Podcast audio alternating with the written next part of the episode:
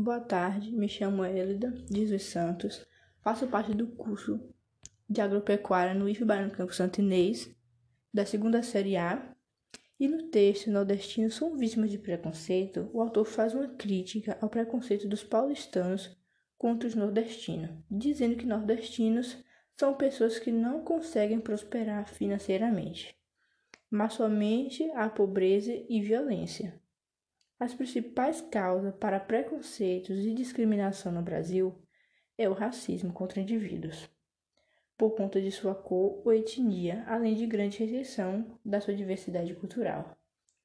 E quando se fala em racismo, acabamos lembramos eh, das expansões marítimas, junto com a escravização de centenas de africanos e genocídio de vários povos indígenas, e percebeu que existia uma hierarquia das raças e os brancos pertencem ao topo da pirâmide, e logo em seguida estariam os asiáticos, indianos, indígenas e negros.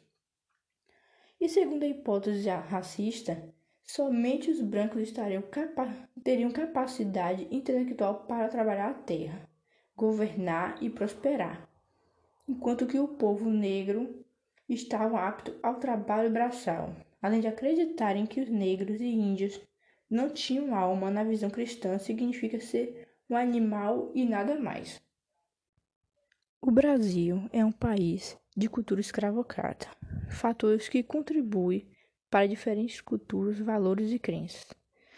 As formas clássicas que racismo inclui são a discriminação racial, que é a separação de pessoas através de uma divisão social, o racismo institucional, que é a discriminação racial por parte de grandes organizações com o poder de influenciar a vida do indivíduo, como governos, corporações e religiões, entre outros.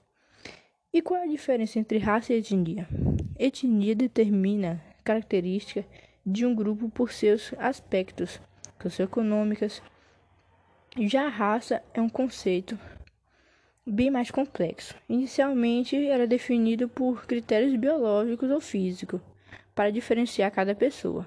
O conceito físico seria a estrutura óssea, a cor do cabelo, é, dos olhos de uma pessoa. Um exemplo disso seria o apartheid, que foi um sistema de segregação racial que justificou a dominação do, do branco sobre o povo negro na, na África do Sul. Muitos não percebem, mas o racismo faz com que a mulher odeie o seu corpo, mesmo que muitos o desejem. Por tu, porque tudo pode ser grande e com curvas, contanto que não seja preto. Isso quer dizer que a mulher negra é o grande foco da desigualdade. Ah, aí eu vim falar para vocês um pouquinho também sobre Leia Gonzalez, que na entrevista que ela concedeu a Mali Garcia para o documentário As Divas Negras do Cinema Brasileiro, de 1989, diz que para a mulher negra, o lugar que lhe é reservado é sempre o menor. O lugar da marginalização, o lugar do menor, do menor salário, o lugar do desrespeito em relação à sua capacidade profissional.